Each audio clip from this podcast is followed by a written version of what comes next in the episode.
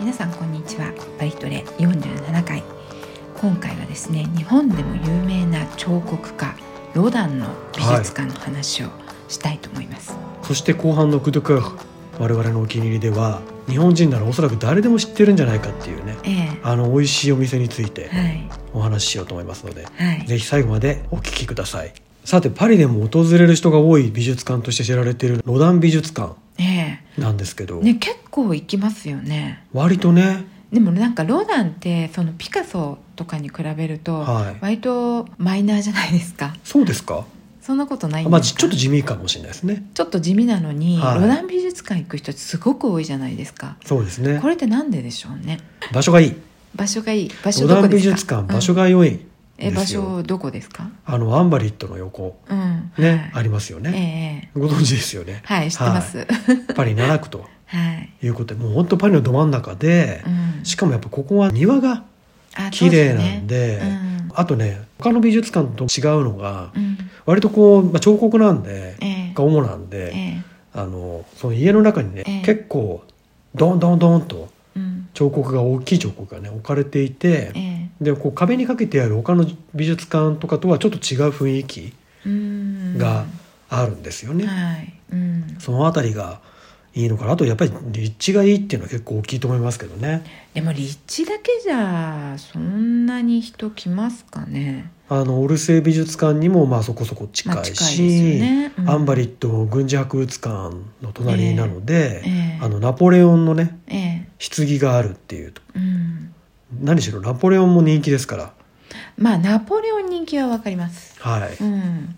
なんかそんなにロダンがロダン美術館が人気なのがなんかね納得いかない風ですかいやなんかねちょっとよくわかんないなと思って なんかローダンそうなんそですよんなに有名人なのかなっていうのがでもまあ私も一番最初にパリに旅行に来た時に早速行きましたけどねですよ ねなんで行ったんでしょうねロダンだって近代彫刻の父ですよまあまあそうですけどねねえ有名ですけどね有名ですよ日本にもね、うんいっぱい彫刻あありそうまですしすね、うんはいまあじゃあ今日はそのロダン美術館紹介してくださるということで、そうですね、はい、お願いし ますだいぶ最初にこうね 若干息が下がりましたけど、えそうなんですか下げないでください まあ、ともかくはいこれ結構ねあのロダン美術館の建物って結構古いんですよ、うんうんもうルイ14世ぐらいの時代に作られそんなてに古いんですか実は、ええはいであのそもそも軍事博物館の隣にあるアンバリットもええもともとはあのルイ14世がここにこう、軍人用の、まあ、言ってみれば病院兼療養所みたいな感じなんですよ、よね、でそこに軍事博物館が作られて、ええまあ、ナポレオンが治められたとええはいいうことなんですけど、ええナポレオンの棺がねはいありますけ見れどめ見に来ましたね来ましたねでかいも棺、ね棺がそうでかいんですよね、でかいでナすポレオンってそんなに大きい人じゃなかったんですけどね そうですね、うんはい、だからこその大きい棺と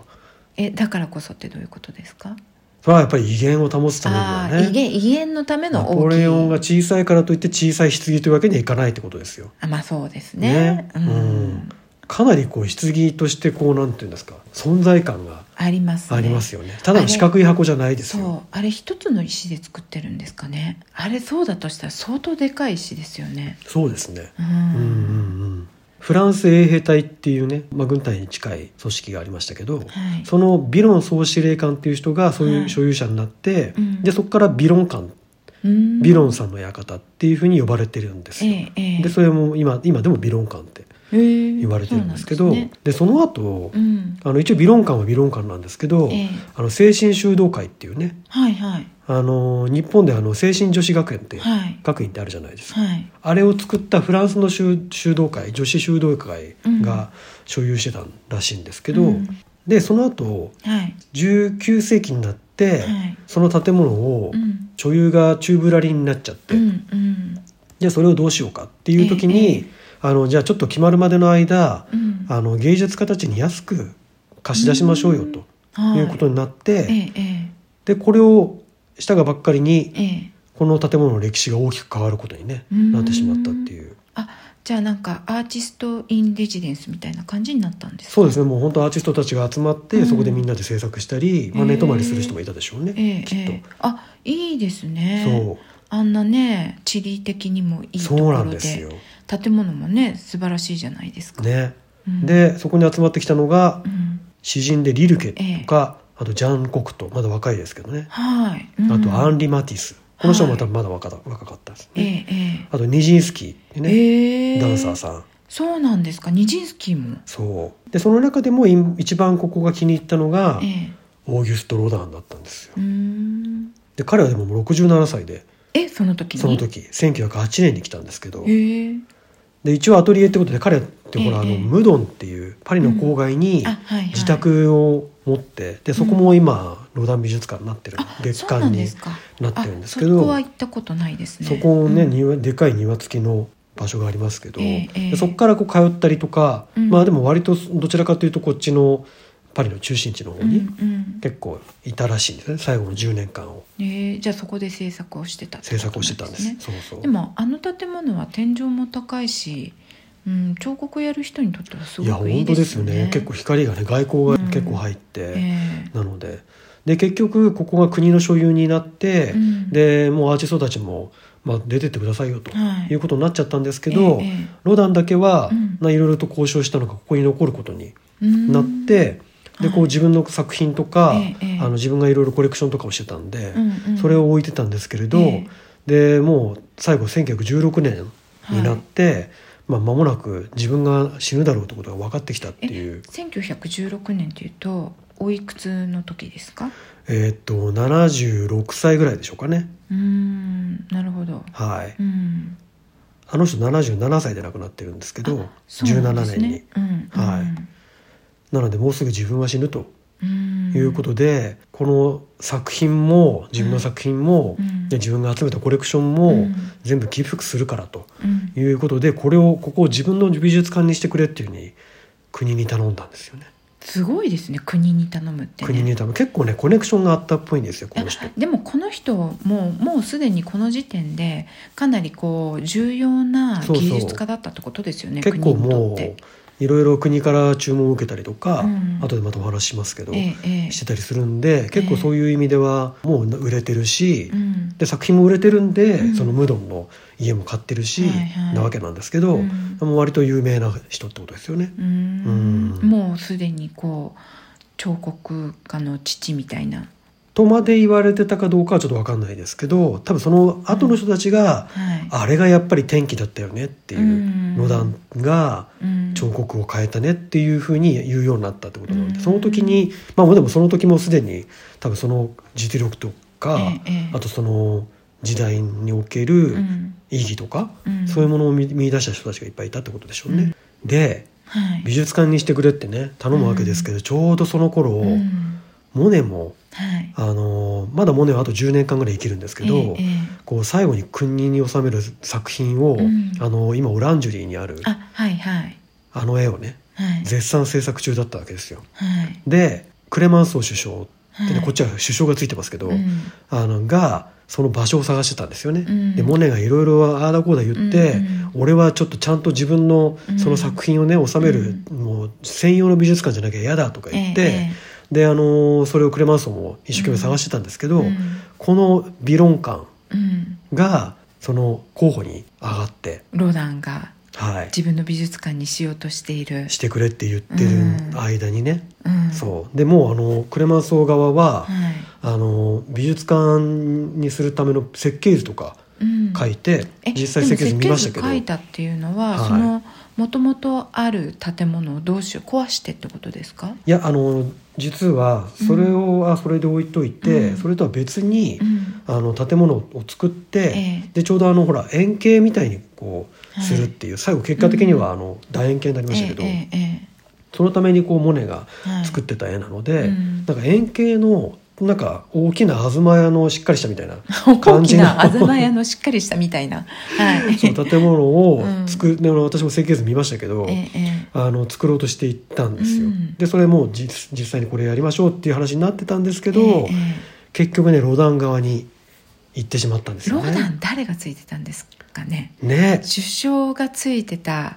よりも強かったっていうのはその辺のね駆け引きまで詳しいねなえ駆け引きまでは分からないですけど、うん結果的にロダン美術館になることに決定したんですよう。ーんそうなるほど誰が決定下したのか気になりますね気になりますね、うんじゃあ引き続き調査したいと思いますけど、はい、でもモネはオランジュリーでよかったんじゃないですか私もそう思います、うんはい、結果的にオランジュリーが後から見つかって、ええでそこを改築して、ええ美術館にして今の状態になるわけですけど、うんあの方が綺麗ですよねね綺麗綺麗っていうかこうやっぱり街中にあるじゃないですか、はいルーブルからも近いし、うんうん人を呼び込むには本当そっですちよの方ねがいい感じがしますよいやね結果的にすごい良かったと思いますよ、うんでロダンは次の年にいなくなっはいて、でその2年後のに1919年には美術館がオープンしてうん100年後の今に至るとはいいうことなんですよあじゃあもうずーっとそこから美術館はあるってことなんですねロダン美術館ロダン美術館として,、はいとしてなんかあの最近ファサード変えましたよねファサードっていうかあの門が変わりましたよねあのちょっとモダンな建物を作って、そこにあの、何ですかお土産物屋さんとかミュねージアムショップとかねそうミュージアムショップ ですねおい土産物屋さんって言っちゃいけないですまあね、お土産物もありますけど、 そういう建物を作って、うんでそこが入り口ってことに、えねえええなってますけど、なってますね、はいうん、うんうん、さあそのロダンなんですけど、え若いうちはねあまり成功しなかったんですよこの人、えねえ、うん実はなんでですか多分あ新しすぎたっていう理解ですけどね今はね作品が作品が作風がなんでそういう新しいものができたんでしょうね彼の中から。当時の国立美術学校の世界とか、ええそういういわゆるこうアカデミックな世界うんアートの世界っていうのは、え結構やっぱりこうギリシャ神話のなんかに基づいてとえうか、んうんローマ神話のとか、うんなんかそういう大きな物語のものをはい、題材にして作らなきゃダメみたいな風潮がずっと続いてたんですよね、あそうなんなだ、ぜか、うんうんうんその中で言うとロダンはもうちょっとこう、あのまあ、結果そういうものも作るんですけど、ええ割とこう人間生身の人間そのものをや、ん例えば裸だったら裸を作っちゃったりとか、うんそういうことをしていたのでいや裸だけじゃダメなんだけどみたいなそういう感じでも割とこう神話系の人たちもみんな裸が多いじゃないですか。でもそれがこう、うんなんかの神話に基づいてこのシーンだからこの姿なんですっていう説明がないとダメってことですよなるほどそう説明もなくいきなり裸置いちゃったみたいな。もうちょっとそれはエッチすぎるっていうねうんうんことになるんじゃないですかうね。んでもなんか不思議ですよねそういうのって。ねうえ、ん、なんかそのねえ神話に基づいてたらよくってそうそうそうじゃなかったらダメみたいなねそれがねアートのああの美術史の不思議ね裸を描くなら理由を述べなさいみたいな理由を述べたら裸も OK 先に裸作りたかったんだと思いますけどね私もそう思いますやっぱりうん、なんで彫刻って圧倒的に人間の姿が多いんですかねでもそれはでもどちらかというとやっぱりルネサンス以降のその人間の美しさをうんアートに表現するっていう、そのうんそこにこう美学を求めるっていう、ねまあ歴史えうんの流れなんじゃないですかね。うーんなんかねその辺のこういきさつが気になりますね人間はなぜそこまで人間の裸体に対して執着をするのか本当ですね。うんまあ裸体ばっかりじゃないですけどね。あまあ、もちろんそうですけどえね、え服着てる人もいっぱいいますけど、うんうん。うんこう人間をどうして描くのかっていうね。そう、うんうん確かに確かに。それこそそれがやっぱり人間の美術美術の歴史のうん美術の物語のその壮大なテーマなんじゃないですかね。うんうんなるほどでロダンさんは神話に基づかない裸体を作ってまあ、それだけじゃないないんですけれバッシど国立美術学校って、まあ、いわゆるボザールえにええ3回落ちてるんですよ。えうんで結局行かないんですけどあそうなんですか、はいえじゃあ彼はどこで学んだんですか彫刻を彼はね結構独学独学一応工芸学校に行ってるんですけど、ええ彫刻に関して言うとほぼほぼ独学みみたいですね。独学でできるものなんですかよほど天才だったんでしょうね。ねえうんなんかそこで結局ね彼が最後亡くなる時にはもうはい、国のを代表する芸術家だったわけじゃないですかそうですねそこまで上り詰めるってすごいですよね本当ですよね。うんうんどこで認められたんでしょうね、彼はあのボザールに陥るんですけど、ええその頃ねちょうどお姉さんのマリアさんがうん修道場だったんですけど、えええこの方が亡くなっちゃうんですよえ、うん、ロダンがそのボザールを受けていた頃受けていた頃ですねってこ受けとてか諦めていた頃、はいはいですごく近い兄弟関係だったらしいんですけど、うんうんなのでえらくロダンも悲しんで、うんもう美術家諦めて、うんもう修道士になろうかなって言って一回修道士修道院に入ってるんですよええそうなんですかでも修道院から止められて、うんあのいやもうもう向いてないから美術家に戻った方がいいって言わ れてえそうなのそ修道院に修道士に向いてないってどういう人だったんでしょうねう修道士に向いてないっていうう言うん言ったって言われてますけど、うんそのだから言うそうそれが理由なのかそれとも、うん君は美術家としての仕事がよくできてるから、うんその道をあの突き進んだ方がいいよっていう修道院の人のアドバイスうんだったのかはちょっと分かりませんけど、うーんなんか修道士に向いてない人ってどういう人なのか気になりますねちょっとこうやっぱり世俗的な感じあーなるほどわかんないですけどうんうん真摯な気持ちでいられなかったみたいなね心身禁欲的な生活に向いてないみたいな、ああ、ねまあそれはしょうがないですねそれは普通の人間としてはまあ当たり前のことかもしれないですけどうね。んそうそうで彼はまあ仕事もしなきゃいけないんで、うん装飾の職人さんになるんですですねうんええよ。えええいろいろと、まあ、彫刻的なこともねおそらくしますよね。えはいで片やその彫刻家と道っていうの道を志していて、うんで職人の仕事をまあ結果的に辞めてう、んでイタリアに旅行行くんですって、うん、どうしても彫刻の本場に行きたいとうんいうやっこぱとでりその頃まあ今でもそうかもしれないけど彫刻の本場はイタリアですか彫刻の本場はイタリアですねそれはやっぱりルネッサンスから来てる流れってことそうですねうんあのもう何しろルネサンス以降のはい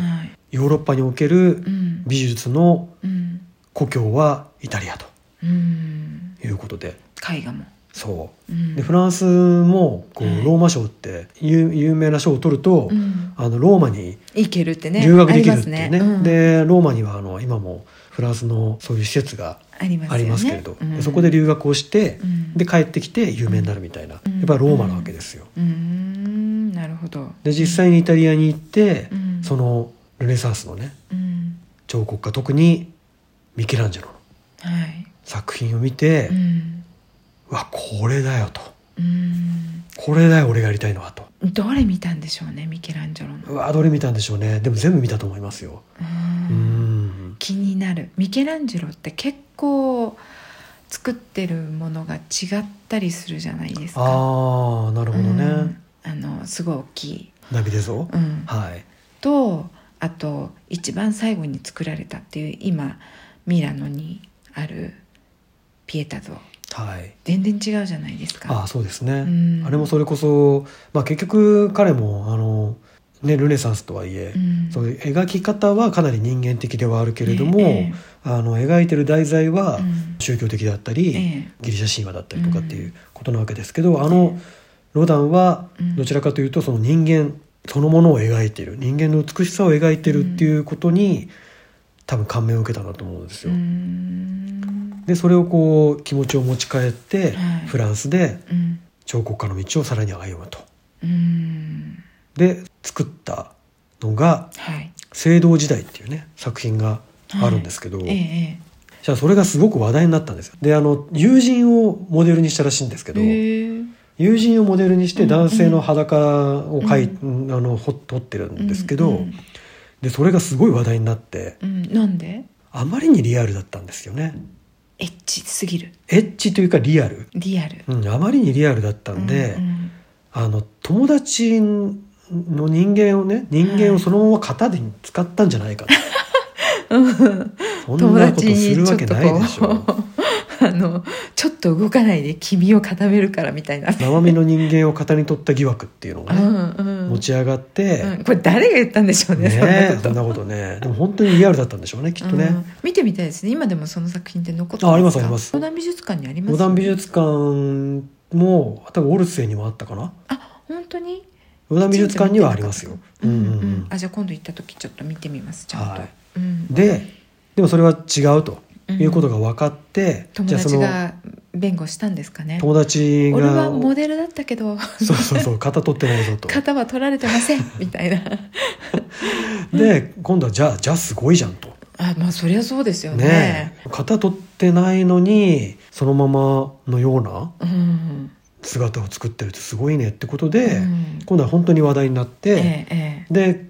国もねえうん作品を依頼して、うっんていうことでそれがあの美術館の今庭にある「地獄の門」ああありますねはいうんあれすごい作品はい、えなんで地獄なんですかこれ、そううん天国の門っていうのがフィレンツェにあって、うんリベルティっていうはい人が作ったんですけど、ええでそれに倣って、うんじゃあ地獄の門を作ろうとうん、いうことで作ってるんですけど、うんこれあの先週お話ししたパリの装飾美術館はい、これのあの入り口の門にっていうことで発注されたんですっそてうなんですかその美術館がわざわざ発注するのに地獄の門をお願いしますってちょっとすごいですねあのレベルの地獄の門を発注したのかどうかは分かりませんけどね、うんうんかだしあと地獄の門を発注したのかどうかは分かりませんけどね結果的にローダンが地獄の門で行こうって決めたのかもしれないあーで結果的にそなれ採用されなかったんでるすほよどね、うんうんでええローダン美術館の庭に今置かれてるんですけどそうですねうんはい、でこれあの、まあ、いわゆる原型があってでそれを鋳造してブロンズのはい門を作るので、うんうん原型があるんですがその原型自体はオルセイ美術館に石膏の原型があって、はいでそれから作ったうんブロンズのものが、うんえーロダン美術館と、あと日本では、うんあの上野の国立西洋美術館はいはいにもうんあるわけですよ。はいはい、はうん、えこれって彫刻とかって結局そのブロンズにねするっていうのは、うんうん、結局型を作るわけじゃないですかそうですねいくつも作れちゃうじゃないですかいくつも作れますね。これの数を管理とかっていうのはこれ誰がやってるんですかこれはロダンの場合ですけど、ええロダンは亡くなる前に、うんこの国にというか、まあ、ロダン美術館うんに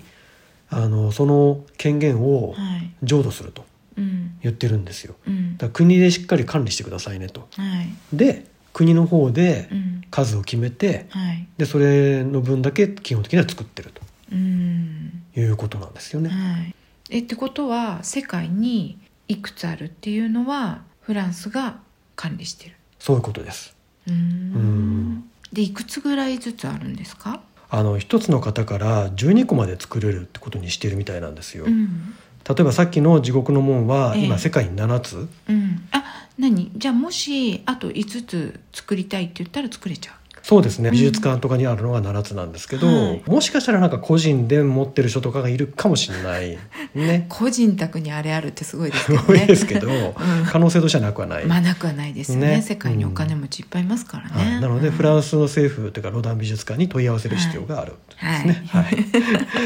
で考える人は、うんあのこれいくつかね型があるんですっへてえいくつもロダンが型を作ってる、型っていうかまあ作品を作ってそれに合わせて型えがえ作られてるので。えそれって何型型同士で違いってあるんですかね大きさが違ったりとかうんサイズの違うものを作ってもだからもうこれってあれですよね言ったらこうマルチプル作品ですよね、本当そうですねねうんうんえ大きい考える人と小さい考える人 そうとそ極小うそうの考える人みたいな極小は知らないですけど、 うんはい、一応本物って言われるものもええ結構数があって、うんだからまあ型それぞれに12個ってことだと思うんで、ええそうすると結構世界にね大きさの違うものも含めてそれなりの数があるわけですよ。なるほど、うん、ということですね。うんじゃあロダンが決めたっていうわけではない、わけではない。で地獄の門には上の方にねうんちょっと見慣れたはい、小さい段男の人がい考るんえでてすけまどすね考えてるんですよ、うん考える人はいこれが原型っていうことね、うん考える人はもともとは地獄の門のうん上で地獄を見ながら考えてたと一キャラクターであったってこと1キャラクター、大事な1キャラクターだったっていうことですね、日本って考える人有名じゃないですかあれなんかコマーシャルで使われてましたよねそうですねねまあ、それが原因で有名なのかは分かりませんけどえでもそれが原因じゃないですかそうなんですかううんーん私もだっって CM で知ったと思いますよ考える人ってなるほどねえあなたいつ知りましたいやーもうなんか物心ついた時には知ってた気がします けどえ何によ ってわからないですでやっぱ CM じゃないですいかや普通になんか美術の教科書とか載ってません多載っ分てましたっけいやーでも小学校の時の美術の教科書って何って感じじゃないですかって感じって随分ですねこれも上野にねね上野の西洋美術館にもありますしあそうですうかんうんじゃあ割ともう全世界どこででも見られる感じですねこれはね結構数も多いですしねうんうんでやっぱりこれ隣で真似して写真撮りますよねやっぱりそうですね、ううんんでこれあのその地獄の門あのロダン美術館の前庭はいのにあの左側にはい地獄の門があって、はいで右側の庭園の中にはいあの考える人がうん立ってますよねそうですねこれはだから地獄の門の考える人だけを抜いてでかくして作ったとうんいうことですようね。んうんこれねロダンが最初にこう考える人だけをこう大きく作ったっていうのはこれは何でなのかなっていうのはねちょっとなんででしょうね気になりますよね。でもやっぱりこれだけ世界から愛されてる浄土っていう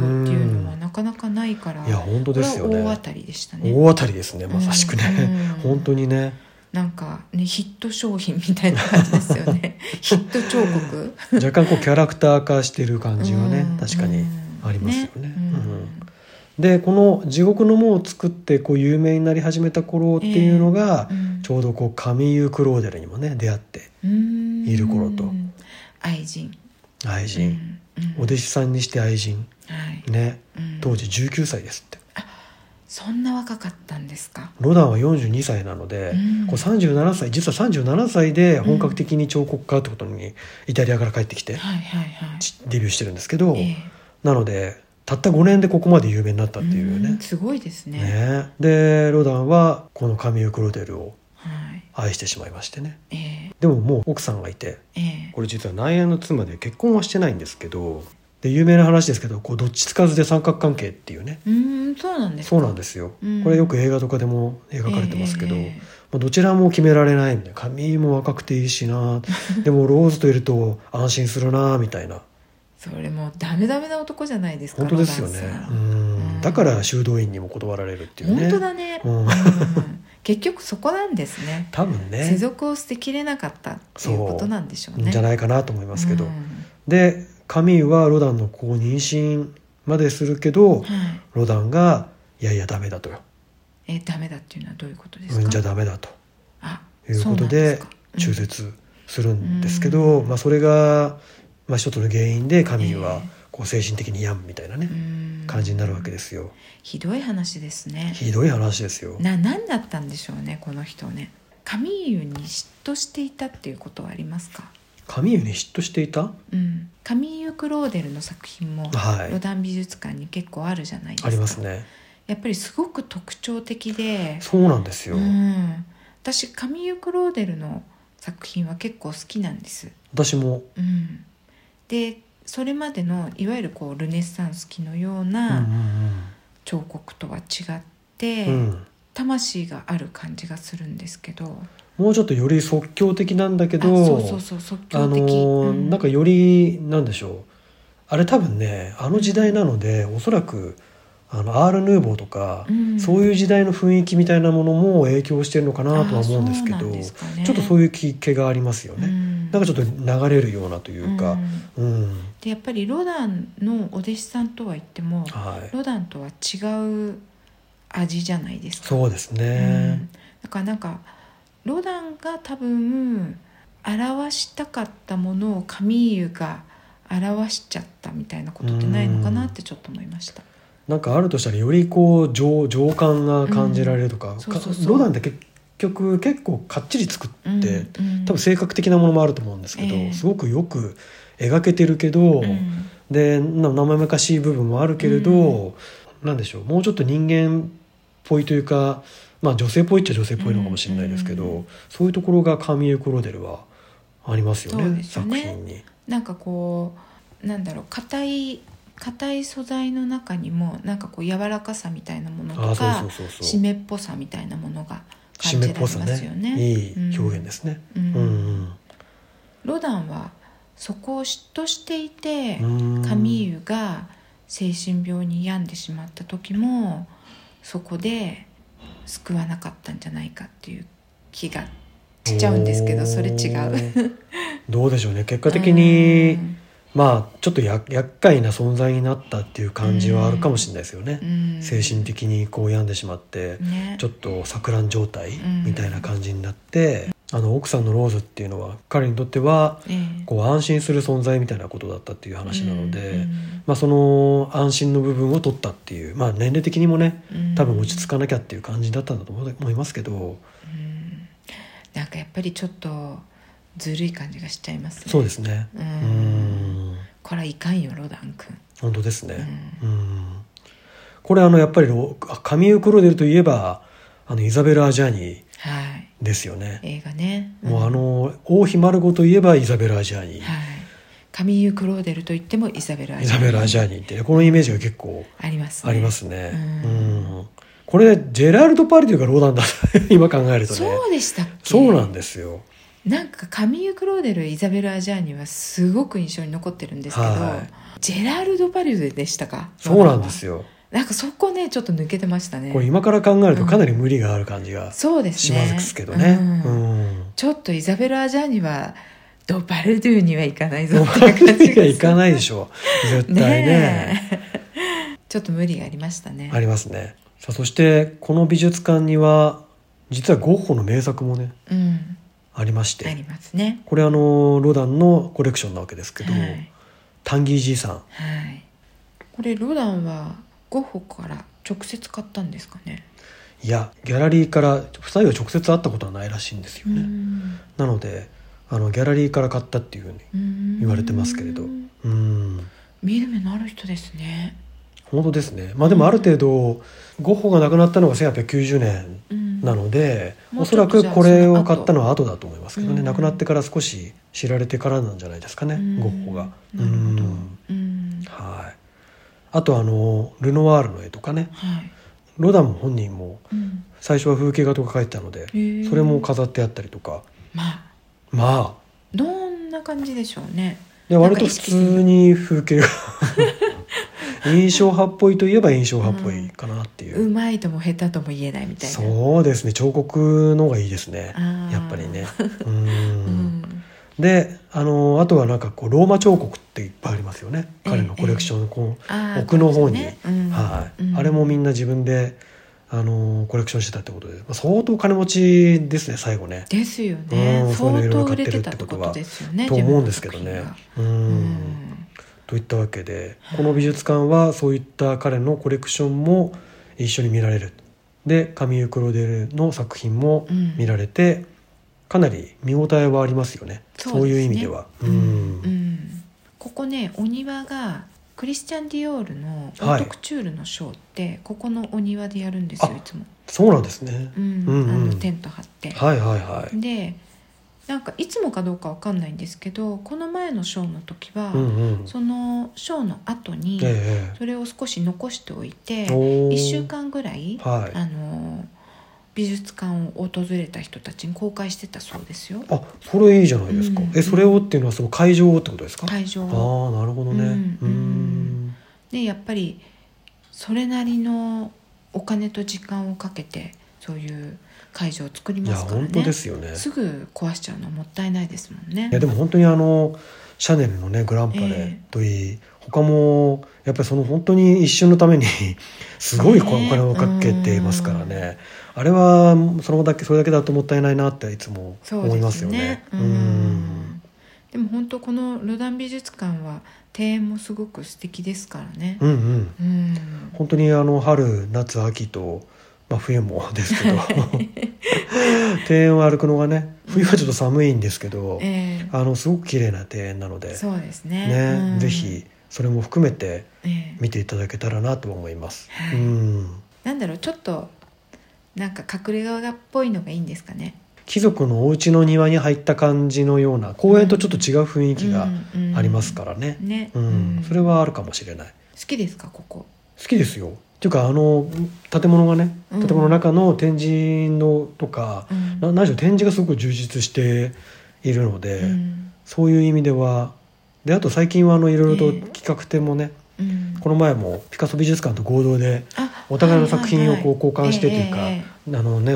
ピカソ美術館でもロダンを展示して、ええでロダン美術館でもピカソを展示してっていう、うんで比較したりとかねしてやってましたけど、ああいう企画展も結構多いので、うんそういう意味では見応えがいつもありますよね。うん私最近行ってないんでちょっとまた行ってみたくあなりましたねぜひぜひ、うんいいですよ。私はカミユ・クローデルのうんうん作品がやっぱり好きなのではい、うんわかります。ちょっと見に行きたいなと思いますははい、うん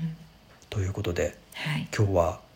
パリでも有名な美術館ロダン美術館をはいロダンの人生とともにはいお話ししましたとはいいうことで、ありがとうございましたはい、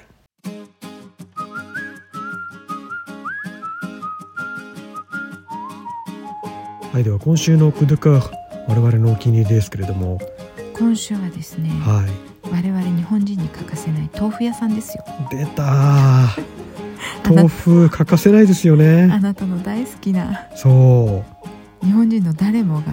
吉見豆腐という 吉見豆腐って読めますよね日本語だとね、うそうですねう、ん、中国語ででこれ中国の方がされているお店なんですけど、ええ中国語だとなんて読むんですかねシャオメイ豆腐そうなんですかということになってます 聞いたわけじゃないですけどえそれなんかあの Google 翻そ訳うですね Google 先生に教えてもらいま Google し先生に教えてもらいました、た、ええここの豆腐はねうん美味しいですよまあ下手したら日本のそんじょそこらの豆腐よりあも、うん美味しいと思うもう本当にがっつり大豆って感じ、うん、なんか作りたてですよねちゃんとあ、ねそうなんですよね、うん、ででああのったかいの出てくる時ありますよ、あ本当ですうか、んうん、へえそうああったかいっていう時ありますもん受け取ってあのパック詰めされたやつと、うんあの直接こう包んでああ包んじゃなくてそう直接こう手に取って、うんあのくれるやつとあってあの奥の方のやつって言わないとそう、こうあの手前のあのウィンドウっていうかあのなショーケースに入ってる、ええ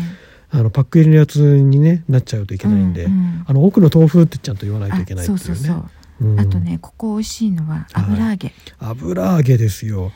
油揚げが、はい日本の油揚げみたいなのとちょっと違うんですよねこう四角いねそう四角とか、あとそこううそちょうっと長細方長い形と感じのか、うんうんなんかいくつか形が違うのがあるんですけど、はこれが美味しいい、美味しいんですようんなので平べったいあの日本の油揚げとはちょっと感触は違うんですけど、うん味は本当に美味しいですよねそうですねこれをこう素焼きにしてああそうそうね生姜でも吸ってお醤油かけたらもうそれだけで一品 OK みたいなあのこれをやっぱり味噌汁に入れたりとかあとそれをそのまま野菜炒めにねああそうそうそうあの厚揚げ風に入れてみたりとか、うんいろいろと使い道があってそうですう,、ね、んベルビルっていう地区にあるんですけどはい中華街なんですよね、うんうん結構パリで一番大きいくらいの中華街ですかうん13区の方がなんか規模的には大きそうな感じがしますけどエリアとしてはね、うんうん広くて大きいですけどでもなんかこういう中華系のスーパーとかはあの餃子屋さんとかうんうんレストランとかたくさんあるところでい、も、そうですねもう中でも日本人の信頼を大いに受けているのが 吉見豆腐、吉見豆腐 うはいんそうですねでなんかしょっちゅう行けないのでちょっと遠いからそうですね油揚げとかいっぱい買っておいて、うんうん冷凍しておくとね、うんうん結構いいですよねここはあの本当にねあの中国のもうなんか下手したらフランス語もあまりよくわかんないんじゃないかぐらいの、うん中国のお姉さん方が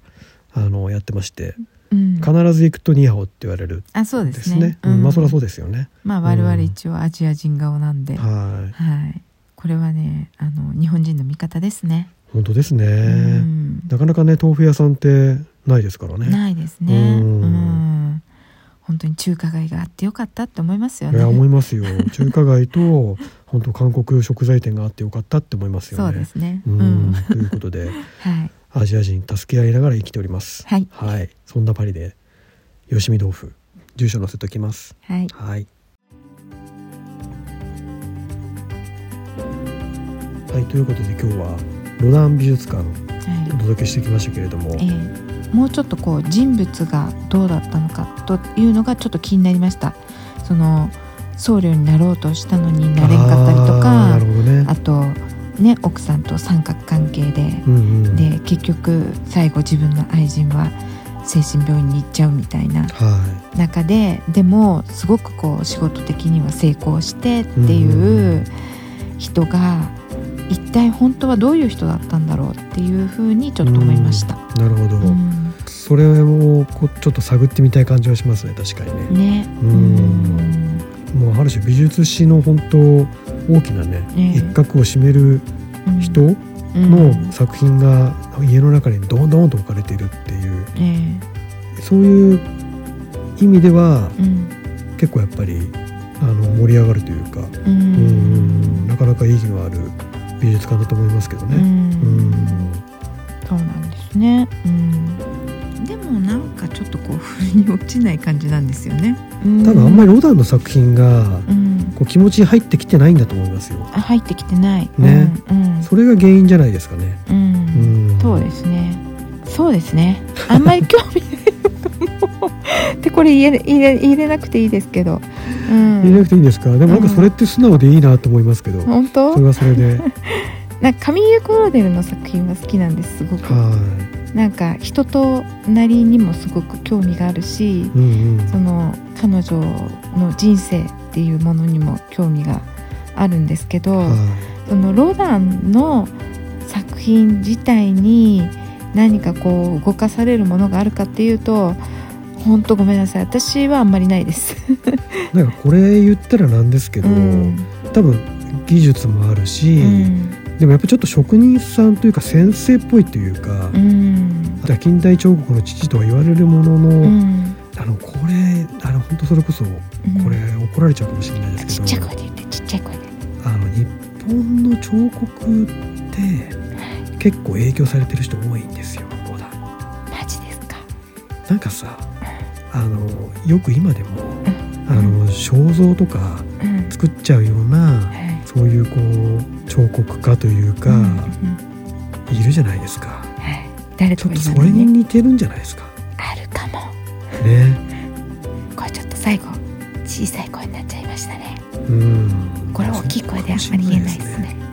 でもかカミュー・クローデルは、うんその点やっぱ情熱違的だったり、ううん感受性とかそういうことがすごくこうんう作品に現れてて、うんである種破滅的でもあるのかもしれなうんいし、うんあの完成度という意味では確かにあのロダンにはかなわないのかもしれないですけれど、うんなんかその分やっぱり人作品としての面白さというか、うんがあるなんかね迫ってくるものがあるんですよああわかります訴えかけられてることがねあるなっていうのをなんかは作品を見ててすごい感じるんですよい、ねんうんなるほどねあれは魂をかけて作った作品だと思うんですよわかりますうんうんで結局ロダンの作品には気持ちが入らなかったということ でそうですねはい、魂が感じられなかったということではい、ということで、はいロダン美術館はいそんなロダンで すけれどでもなんか面白いかもしれないですよ行ってみて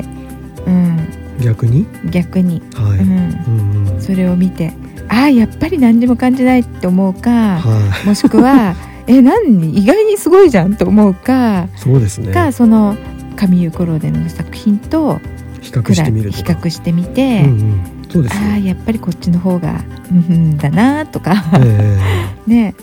それは多分おそらく彼の好みとかそういうこともあると思うのでそうですね皆さんねぜひ行っていただいてはいロダンの作品を直に見て、はい、まあ、あの日本でもうん上野に行くとね国立西洋美術館にええうんレッドロダンの作品が